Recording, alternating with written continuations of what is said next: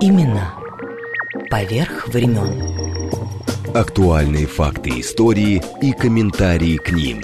События сегодняшней жизни глазами наших соотечественников с самых разных точек зрения. Подробности происходящего вокруг нас в звуках и голосах участников.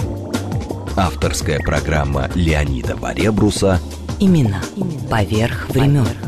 «Узри» радио.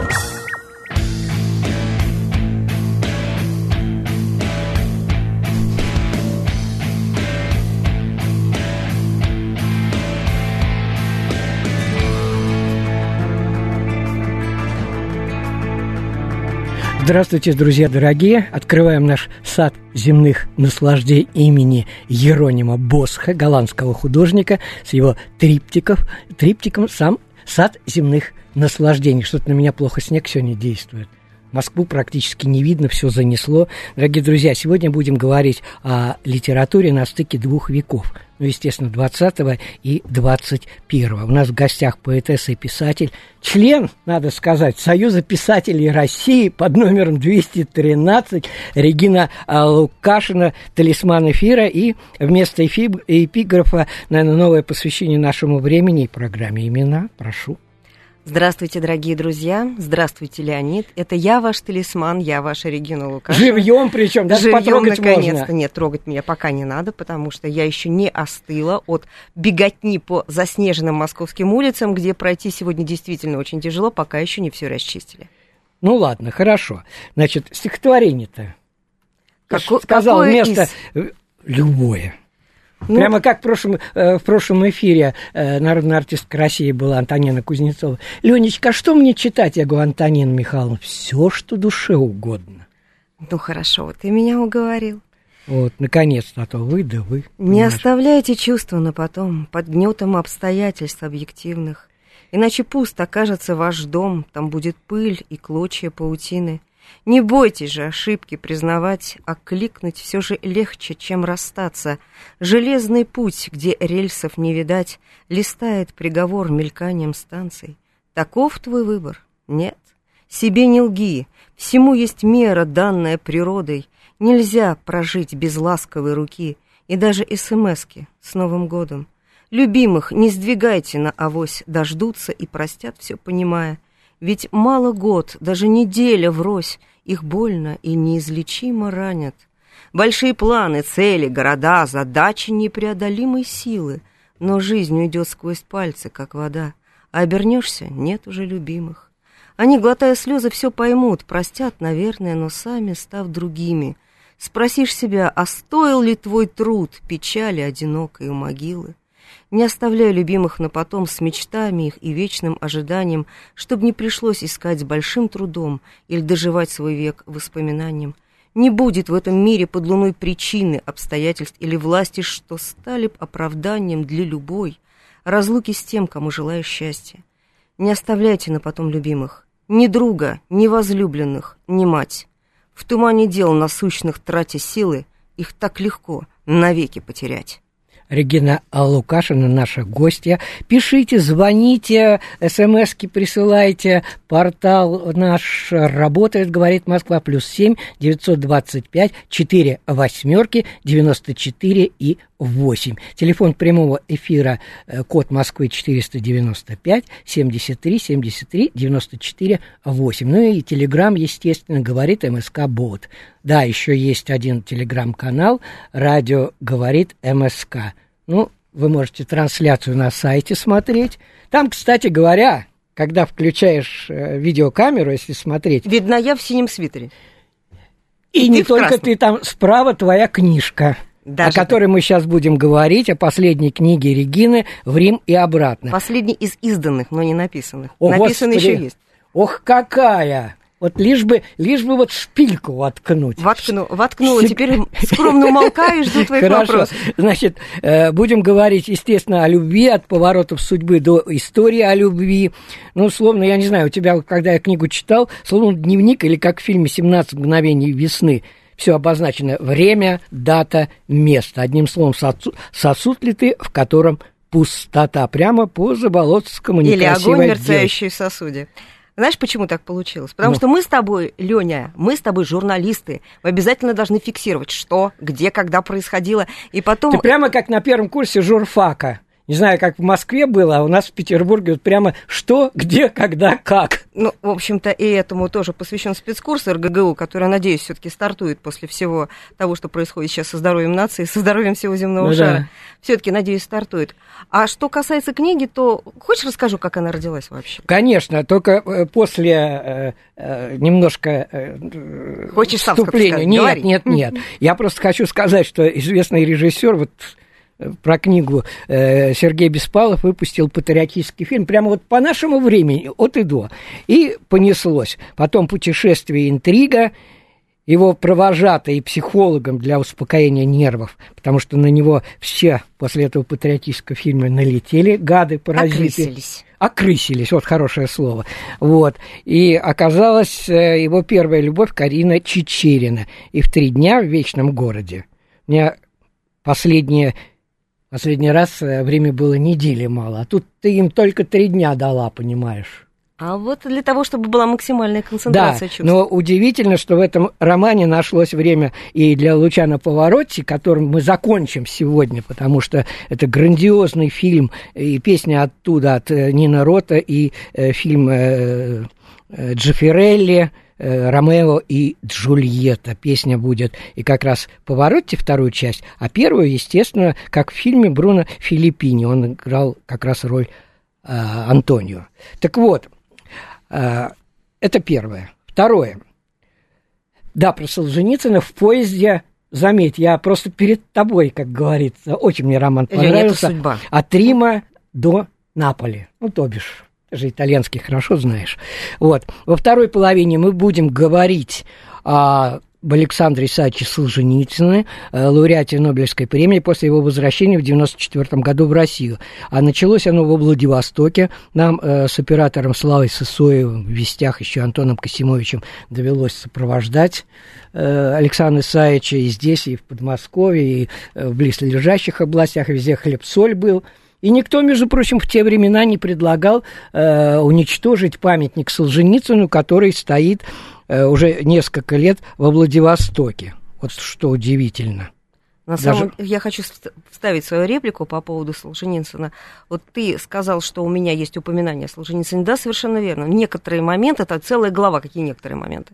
Она была продиктована, наверное, моими собственными размышлениями о его размышлениях о февральской Ну, мы же с тобой вместе работали на ВГТРК, конечно. Конечно. Я просто хочу сказать, что э, почему я вспомнил про это, что несколько дней назад мэрия Владивостока окончательно отказала в многочисленных запросах коммунистическому депутату городской думы Шинкаренко. Как говорится, героев надо знать э, в Ла- лицо. Лауреат Нобелевской премии, даже при любой своей политической ориентации надо его уважать. Ну, Как в бы общем, там ни было, сносить о сносе, памятники – о сносе памятника, да, на корабельной набережной Вла- Владивостока. И это удивительная работа, между прочим, Петра Чагадаева. Кстати, в Москве же ведь тоже, э, но это, надеюсь, верх маразма не будет, э, памятник, фу, улица Солженицына, она, Солженицына. хотя и называлась много десятилетий, большая коммунистическая. Рядом с Таганкой. Конечно, Замечательный там- воздушный район. Кстати сказать, я там часто довольно-таки проезжаю, и каждый раз сворачиваю голову Ну, там же направо. старинный когда под- монастырь, Да-да-да. да, да, да, да, да. Ну вот, надеюсь, в Москве действительно тоже не случится э, и ни с памятником, ничего, и э, предложение депутата э, от Яблока Сергея Митрохина все-таки стоит подумать о Ленине которому давно, наверное, пора на покой. Отношение к этому изменилось. Днями я как раз ехал э, на эфир с дачи на Финском заливе. Вот, видишь, я хвастаюсь. Ты Римом, а я Финским заливом. Ну, у меня тоже дача есть. Я знаю. Здесь. А у меня на Финском заливе. Так вот, э, и как раз мимо разлива ехал, да. Э, Там меня когда-то принимали в пионеры. И мне чего-то думаю, господи, мы же будем, будем говорить об этом. Думаю, дай-ка я сверну. Где слова Ленин до сих пор огромные. Шалаш жив? Обновляют? Чем? Ш- шалаш там каменные. Когда А, я бет- был, но он с 27 года там. Но бетон тоже может разрушаться. Ну, бетонный тоже. Чугун ста- крошится. Самая большая была, э, самая большая была э, тайна Смольного. Это каждый год, несколько раз в лет, э, летом этот э, шалаш сжигали. Я имею в виду не каменный, а тот, который у пеньков. И вот что получилось, я включил магнитофон в разливе. Сейчас мы идем, где вот пеньки стоят. Вот здесь пеньки он писал, а где шараш, вот каменный, построенный в 27 году. И он как был, так и остался на месте стоит. Значит, вот здесь и был шалаш, да? Иди сюда, тебя как зовут? Ваня. У вас в школе есть вообще пионеры? Знаешь, что вот раньше были октябрята, пионеры? Лучше ходить в нормальном костюме с красной бабочкой, нежели носить на шее какую-то тряпку красную. Что ты про Ленина знаешь? Ну, знаешь, что по его указу было убито много людей. Это что, тебе в школе говорили или ты так слышал? Или... Слышал. Передачи смотрим. Хватит уже про Ленина-то говорить уже. Был Ленин и, и нет его. Именно поверх времен. Наша гостья Регина Лукашина. Мне И есть что потом про рассказать. книгу. Давай, Да, давай. Не только про книгу, вот давай сейчас я вспомню свою журналистскую биографию. Хорошо, что никак тебя в пионеры принимали, Регинушка. 2008 год. 17 июля. Над Москвой разразилась страшнейшая гроза. Как раз в этот момент в обществе развернулась широкая дискуссия о том, а кто, собственно говоря, отдал приказ о расстреле царской семьи. Говорили разное. И вдруг я живу на чистых прудах, рядом с бывшим городским домом пионеров.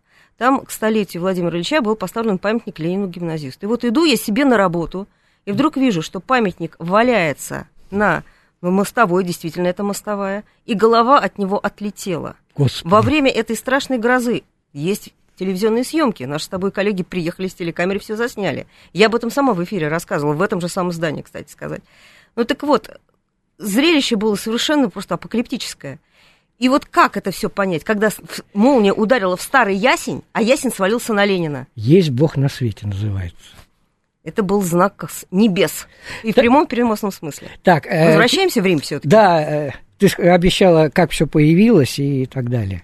Знаешь, вот очень часто мне приходилось писать что-то такое на туристических сайтах. Но те, кто писал там вместе со мной, ну, какие впечатления? Мы здесь припарковались, здесь мы хорошо съели пиццу, здесь мы тозимся. Ну, какая-то недоговоренность, чего-то не хватает. А когда я писать стала так, как мы с тобой привыкли, все-таки, как бы в наш журналистский цех нас чему-то учат, я поняла, что я там просто как ну, воробушек среди совершенно другой породы птиц, тоже синантропных, голубей, наверное, которые склевывают все подряд.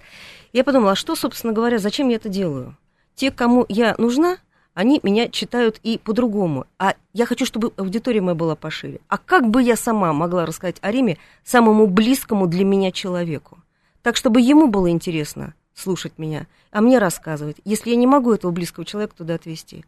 И вот так из этих туристических рассказов, которые были и про римские церкви, и про Колизей, и про римскую историю, чего на туристических сайтах я не могла, не могла публиковать, Там даже, между прочим, на туристических сайтах, по-моему, даже не пишут, в какой из церквей э, цепи, которыми приковывали. С- да, Сан-Пьетро э, де Энденколе. Сан-Пьетро Энденколе. Так вот, я... Я бы тебе сказал, прего-прего. Грация, сеньор. Так вот, я хотела рассказать обо всем этом, о том, что, о том, что я увидела, услышала, о том, что я передумала и почувствовала в Риме. Кому? Моей маме, моему папе, моим близким друзьям. Как им бы это было интересно. Главная героиня моего романа, ее зовут Карина Чечерина, мою маму тоже зовут Карина. Моя прабабушка работала у Чечерина. Слушай, а на твоем месте э, две или три недели назад сидела Карина Демонт. Голос моего Мы эфира. с ней в Фейсбуке в друзьях. Ой. И я, ей, и я кстати говоря, ей тоже посылала кое-какие свои стихи. Так вот, вот так родилось это произведение. То есть мне хотелось подумать, поразмышлять о том, что связывает Рим первый с Римом третьим. Ведь в письме старец Феофилакт письме Василию Третьему назвал Москву Третьим Римом, что первые два погибли, а четвертому не бывать. А почему? Почему Третьим Римом, а, скажем, не Вторым Иерусалимом? И вот мне удалось, по-моему, для моих друзей, для тех, кто меня понимает, провести вот эту вот линию, логическую связь между даже Древней Троей. У нас Троица почитается между Древней Троей, между теми принципами, которые озвучил не кто-нибудь, а Я озвучил просто смотрю, что время летит Гектор. просто по секундам. Гектор, сын Приама, люби свою родину, почитай богов, люби жену, защищай свой дом. Почему пал Рим? Давайте в этом разберемся. Может Давай быть, это нас кни- чему-то к осудит, книге вернемся. обучит. Да. Э, Скажи, пожалуйста, к истории любви. Вот э, почему только единственное 16 плюс, и где ты нашла, меня просто удивило. Я давай скорее листать арктических кузнечиков. Необычно. Ну, это, конечно же, гипербола. Но это, понятное конечно, дело, что у него это по, по спине знает побежали что. арктические Ну, кузнечики. арктические, потому что они очень холодные, Ну и они да. прыгают, и вообще они очень противные. Более того, это, это что-то нечто такое вот инфернальное, а, вылезшее неизвестно Ага. откуда, и вот они очень сильно прыгают, и они очень сильно жгут своей стужей. Наверное, так. Вот арктические кузнечики, ну это страшный сон.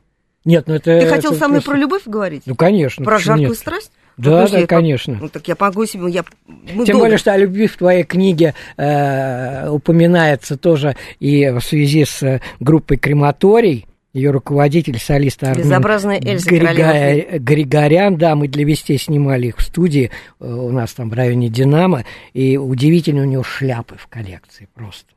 Что ты про него вспомнила вдруг? А это моя собственная биография, это мои спортивные лагеря, А. это город Алушта, под который стоял лагерь Московского авиационного института. И как мы на- около берега моря, у костра пили под гитару «Безобразная Эльза, королева флирта» с банкой чистого спирта. Идешь ко мне, все это тоже моя жизнь.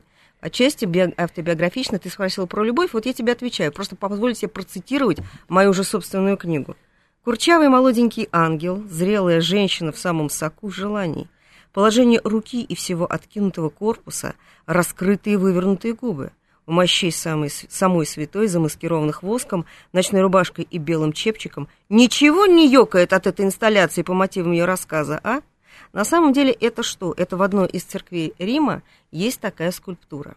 И мои герои зашли в эту церковь и, в общем-то, посмотрели на все на это.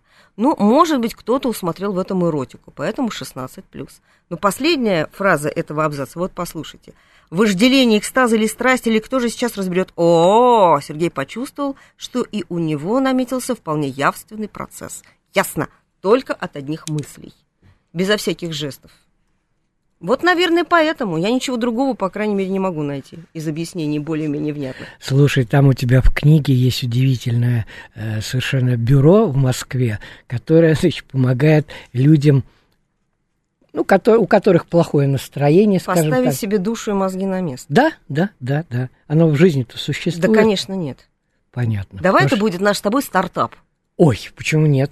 Пуркапа, как говорят французы. Господа спонсоры, прочитайте книгу, и вы поймете, что это золотое дно, богатые и знаменитые, у которых, которым хочется найти просто пилюлю от э, бешенства, от жира, Не- вот они к нам будут идти Не надо толпой. подсказок только, не надо.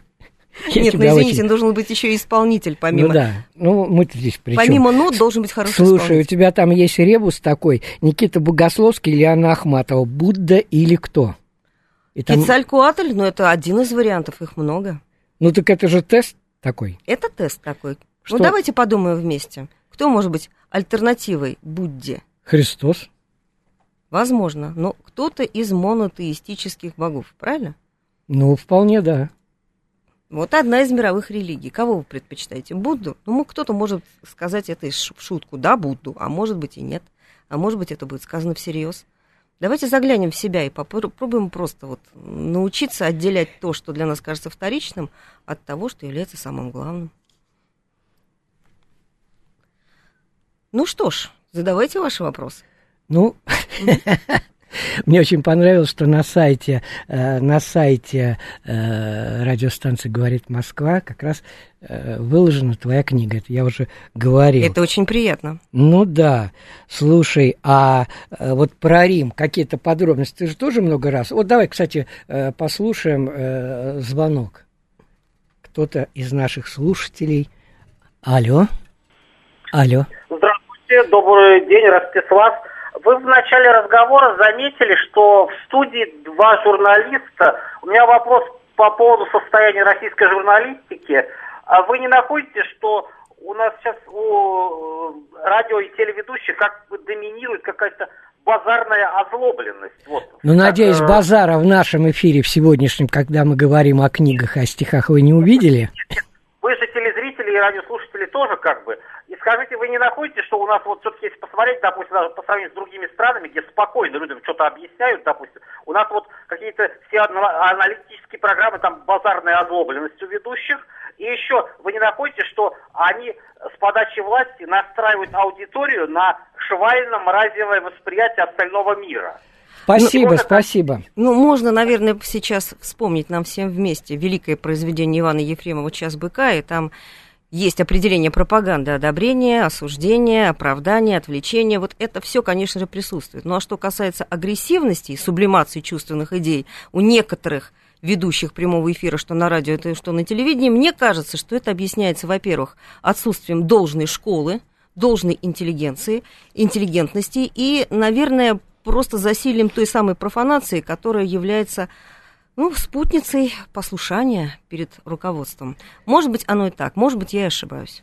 Мы э, залезли, к сожалению, на время. Дорогие друзья, во второй части э, посвящения Александру Солженицыну, а сейчас из э, фильма Франка Джефферелли 68 года «Ромео и Джульетта», песня Аднина Рота и в исполнении Бруно Филиппини. Мы уже до «Луча на повороте» вряд ли дойдем.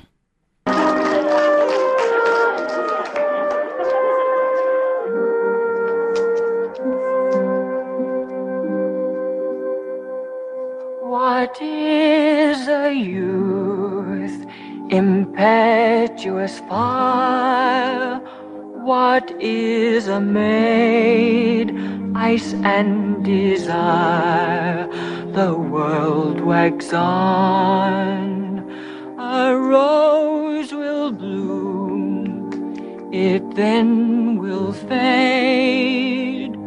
So does does the fairest maid.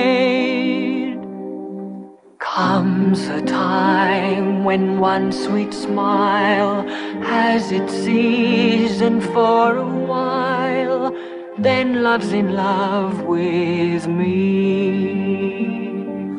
Some they think only to marry, others will tease and tarry. Mine is the very best parry.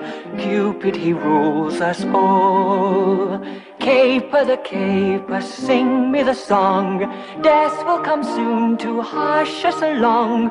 Sweeter than honey and bitter as gall. Love is a pastime that never will pall. Sweeter than honey and bitter as gall. Cupid, he rules us all.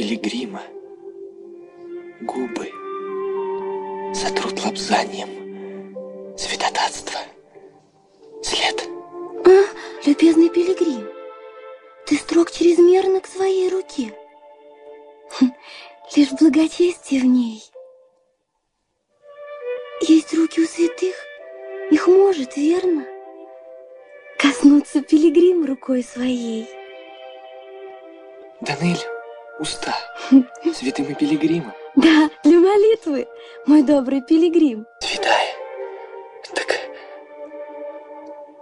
позволь устам моим Именно поверх времен. Именно поверх времен. Актуальные факты истории и комментарии к ним – События сегодняшней жизни глазами наших соотечественников с самых разных точек зрения. Подробности происходящего вокруг нас в звуках и голосах участников. Авторская программа Леонида Баребруса Имена поверх времен. «Узри» радио. Для писателей подневольной страны первая трибуна и первая речь есть речь обо всем на свете и речь о болях своей страны. И простительно поэтому, что можно забыть цель церемонии, состав собравшихся и влить горечь в стаканы торжества. Именно поверх времен. На 184-м километре от Москвы, по ветке, что ведет к Мурому и Казани, еще с добрых полгода после того все поезда замедляли свой ход почти как бы до ощупи. Пассажиры льнули к стеклам, выходили в тамбур, чинят пути, что ли, из графика вышел. Нет. Пройдя переезд, поезд опять набирал скорость, пассажиры усаживались. Только машинисты знали и помнили, от чего это все. Да я. Александр Солженицын, Матрёнин двор, 1968 год. В 1969 его исключили из Союза писателей СССР. В 70-м стал лауреатом Нобелевской премии по литературе за нравственную силу, с которой он следовал традициям русской литературы. Кто-то мне сказал, что вот сейчас он идет по Невскому. Откуда я? Я вспомнить не могу. Как я узнала? Мы с ним ведь знакомы были очень-очень давно, в 63-м году. В Ясной Поляне, я еще студентка там.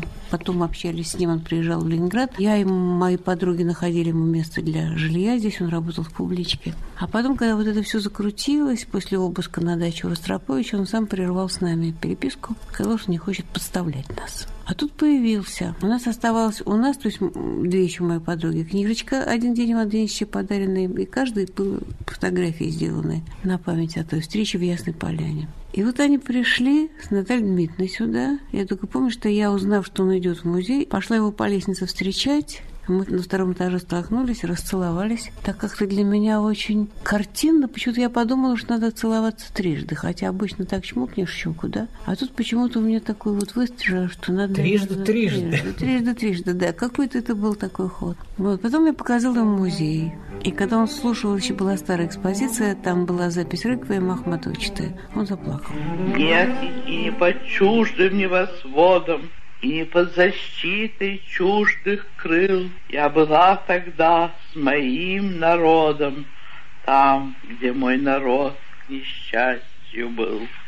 Место предисловия. Страшные годы Ежовщины я провела 17 месяцев в тюремных очередях в Ленинграде. Как-то раз кто-то опознал меня. Тогда стоящая за мной женщина с голубыми губами, которая, конечно, никогда не слыхала моего имени, очнулась от свойственного нам всем оцепенения, спросила меня на ухо. Там все говорили шепотом, а это вы можете описать?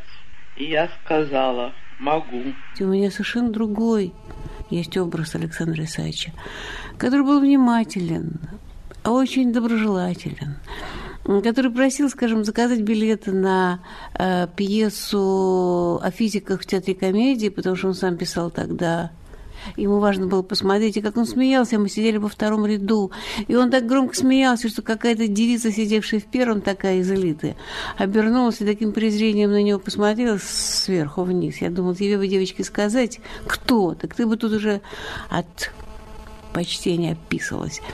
Но, понимаете, а он ничего, вот никакого в нем не было такого э, статусности, писатель великий.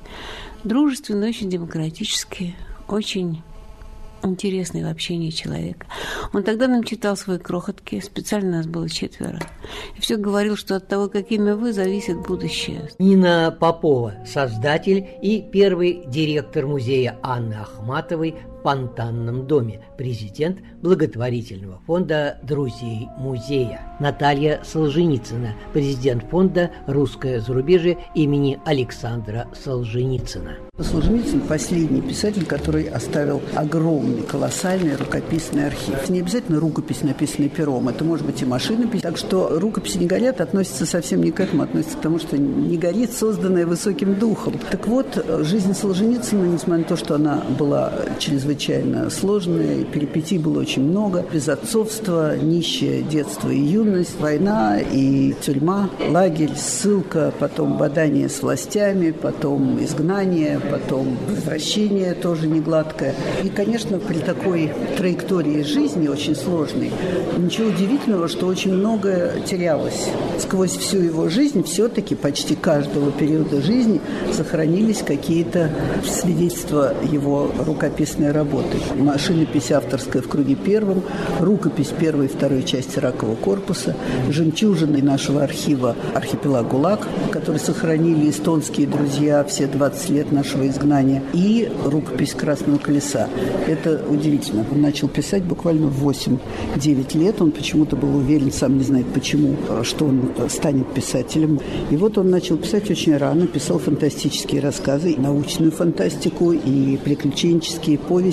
Да я вот, вот вижу повесть «Синяя, «Синяя стрела». стрела». Вот это 29-й реально. С Новым годом читать, да, это уже да, журнал, хорошо. Это уже журнал, который он выпускает сам. Вышло 16 выпусков такого журнала, в которых он был был автором и прозы, и стихов, и шарат, и кроссвордов, и всего на свете. И в конце стояла подпись подписчиков 1 миллион. А реально была подписчиком только одна его мать. Именно поверх времен. Вот огромный массив рукописный Красного Колеса, который никто никогда не видел. Это огромный труд, в который вложено, к тому же, изучение всех доступных на Западе архивов по русской революции. Они там, во всяком случае, богаче, чем те архивы, которые у нас были открыты. Писал мелко, убористо, во-первых, от природы. У него был такой почерк, а во-вторых, он был большую часть жизни, ну, не в изгнании, а до того, как его выслали, он был озабочен не объемом вещи, а объемом физическим, в кубических сантиметрах метров, потому что нужно было прятать все написанное. В любой день могли прийти, и ты мог лишиться всего. Мы знаем историю с Романом Гроссманом, правда? Ну, это да. Солженицын прятал все это тщательно, понимая, что в пустую квартиру, в пустой дом всегда могут прийти. Написано «Архипелаг ГУЛАГ». Посвящаю всем, кому не хватило жизни об этом рассказать. И да простят они мне, что я не все увидел, не все вспомнил, не обо всем догадался. Из биографии. Александр Солженицын был впервые арестован в 1945 году и осужден на на 8 лет исправительно-трудовых лагерей. Пробыл в них с 45 по 53 год. В феврале 53 был освобожден без права проживания в европейской части СССР.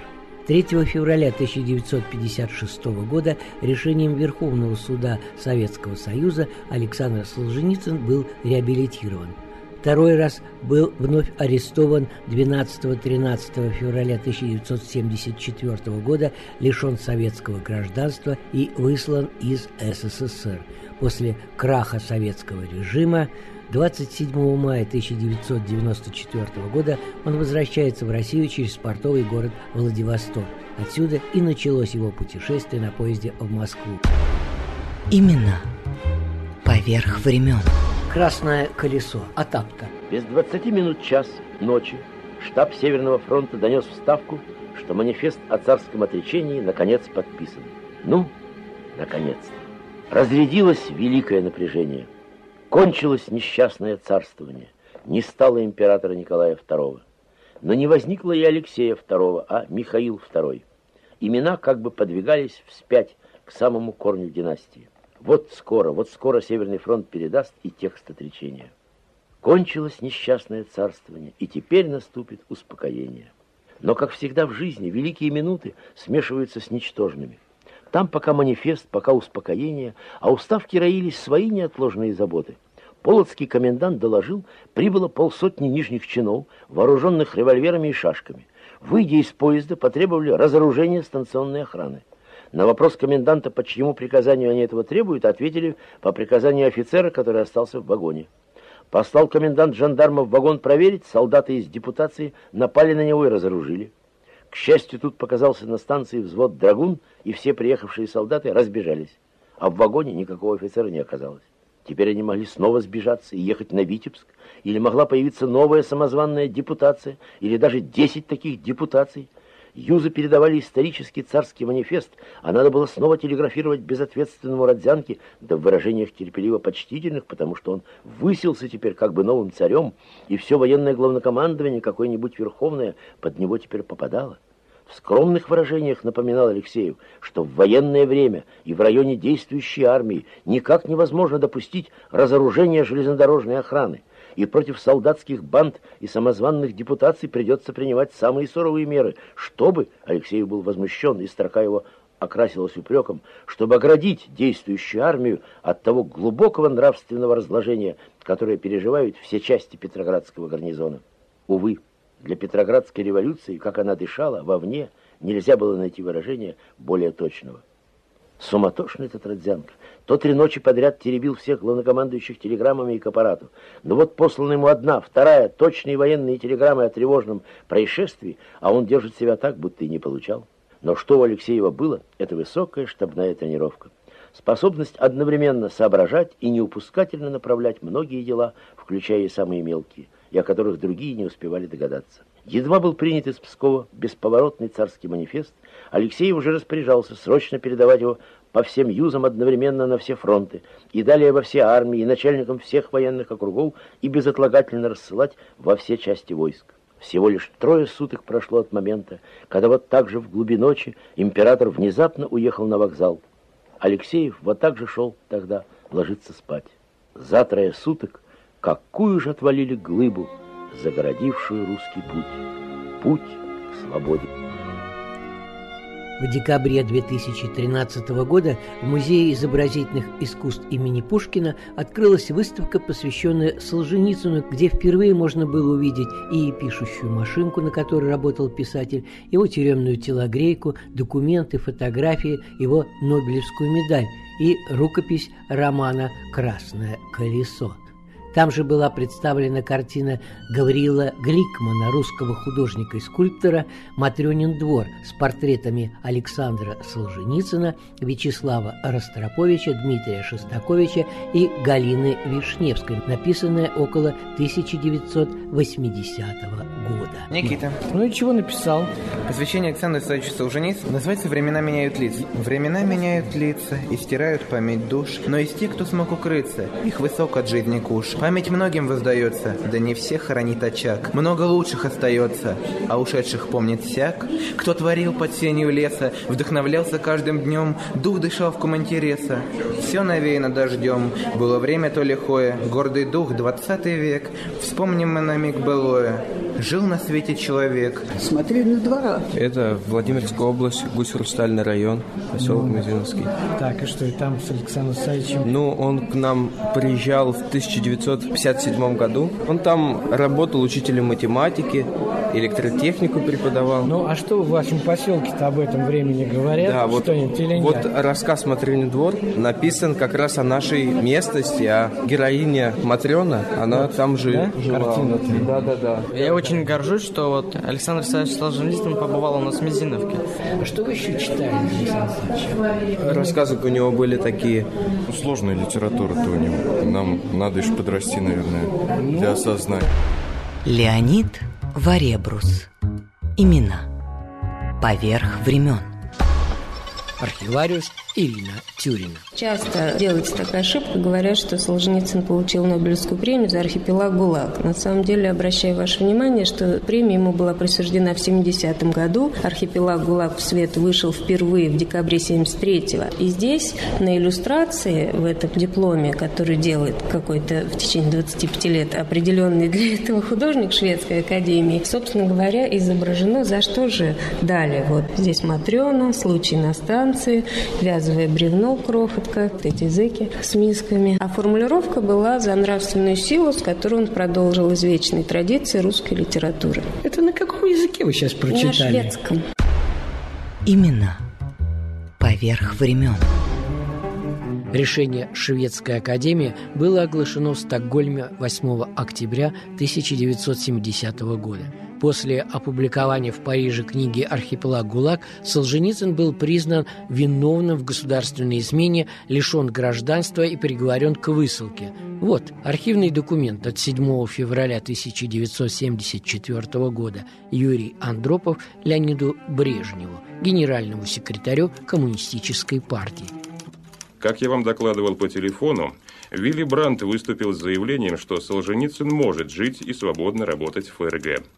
Сегодня, 7 февраля сего года, товарищ Киворков, это генерал-майор КГБ, вылетает для встречи с Баром с целью обсудить практические вопросы выдворения Солженицына из Советского Союза.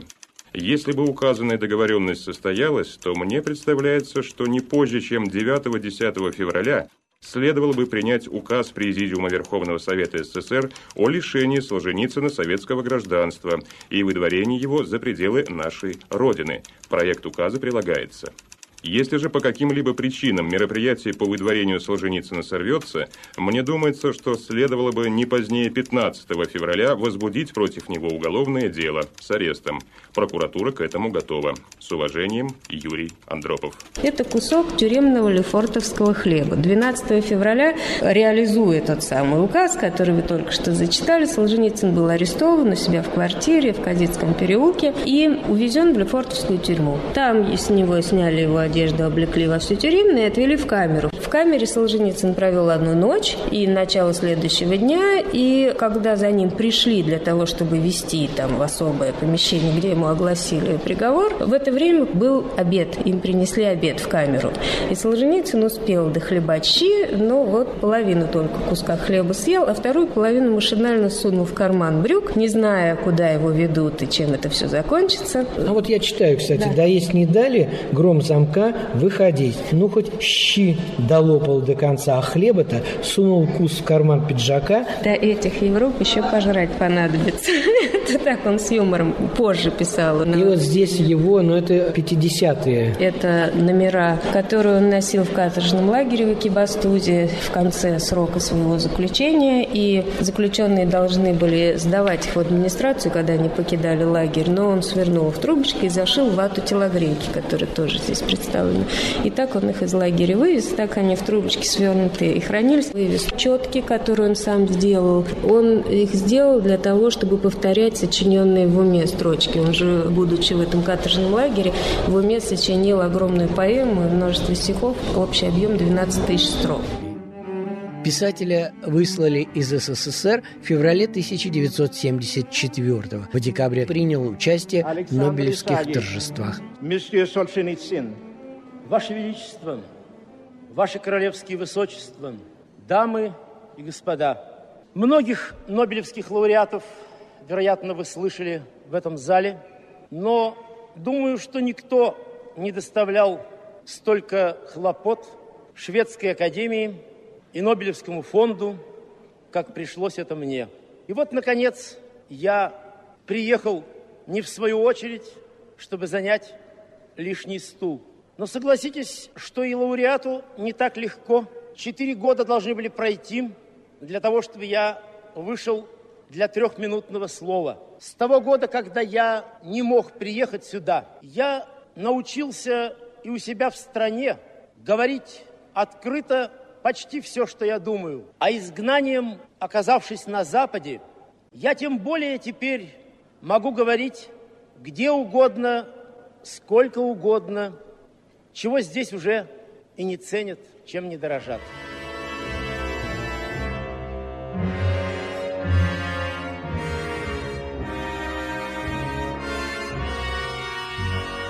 Это 13-я симфония Дмитрия Шостаковича, поначалу еще в 60-е запрещенная к исполнению. И, пожалуй, самый известный из рассказов Александра Солженицына «Один день Ивана Денисовича». Удивительно, но оба произведения, как и оба имени, однажды сошлись в одной точке. В книге Галины Вишневской «Галина. История жизни». Народная артистка России Антонина Кузнецова. Когда на наших глазах шла битва Шостаковича с ЦК КПСС за право на жизнь 13-й симфонии, В стране произошло очень знаменательное событие. 11 ноября в продажу поступил очередной номер журнала «Новый мир» с напечатанной в нем повестью Солженицына «Один день» Ивана Денисовича. Советское правительство неосмотрительно выпустило джина из бутылки, и как ни старались затем в последующие годы затолкать его обратно, уже не смогли. Мы недоумевали, почему, напечатав такую сильнейшую повесть о советских концлагерях, власти не разрешают к исполнению 13-ю симфонию Шостаковича.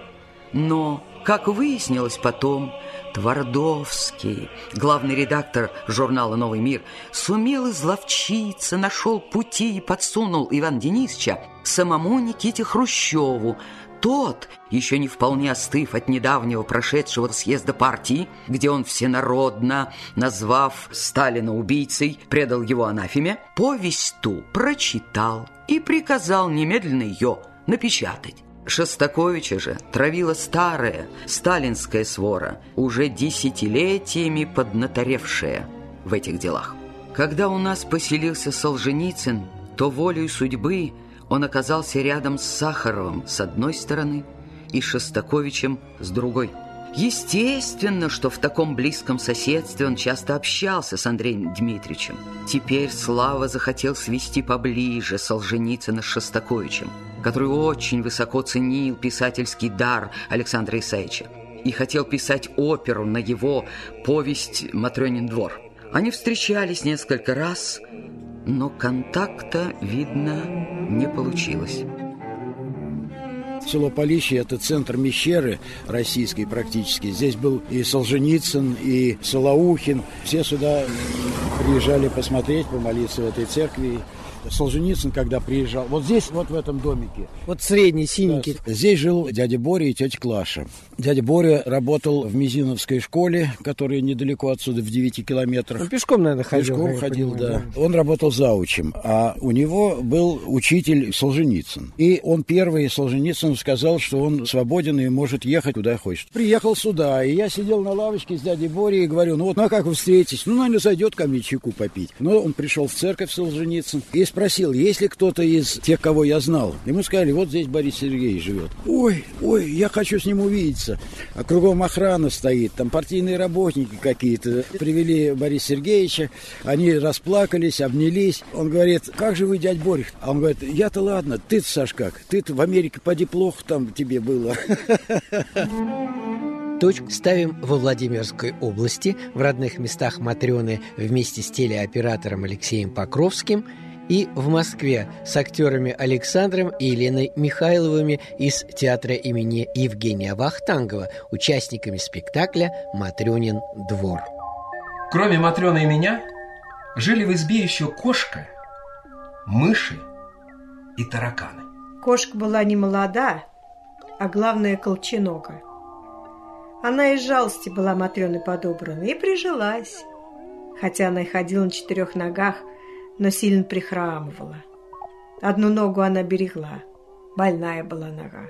Когда кошка прыгала с печи на пол, звук касания пол не был кошачьим мяга, как у всех, а сильный, одновременный удар трех ног. Туп! Такой сильный удар, что я не сразу привык. Вздрагивал. Так это она три ноги подставляла разом, чтобы беречь четвертую. Не потому были мыши в избе, что колченогая кошка с ними не справлялась. Ну, она как молния за ним прыгала в угол и выносил в зубах. Недоступны были мыши для кошки из-за того, что кто-то когда-то еще по хорошей жизни оклеил Матрёнину избу рифлеными зеленоватыми обоями. Да не просто в слой, а в пять слоев. Друг с другом обои склеились хорошо, от стены же во многих местах отстали, и получилось как бы внутренняя шкура на избе. Между бревнами избы и обойной шкурой мыши проделали себе ходы и нагло шуршали, бегая по ним даже и под потолком. Кошка сердито смотрела вслед их шуршанию, а достать не могла. Я считаю, что это один из самых лучших рассказов вообще Солженицын, потому что он такой, как бы сказать, классический, это настоящее, что это вот не выдумка, а это вот, знаете, вот как вот, э, я, я это называю так, без поддавков. И это вот потом отразилось и на спектакле. Именно поверх времен.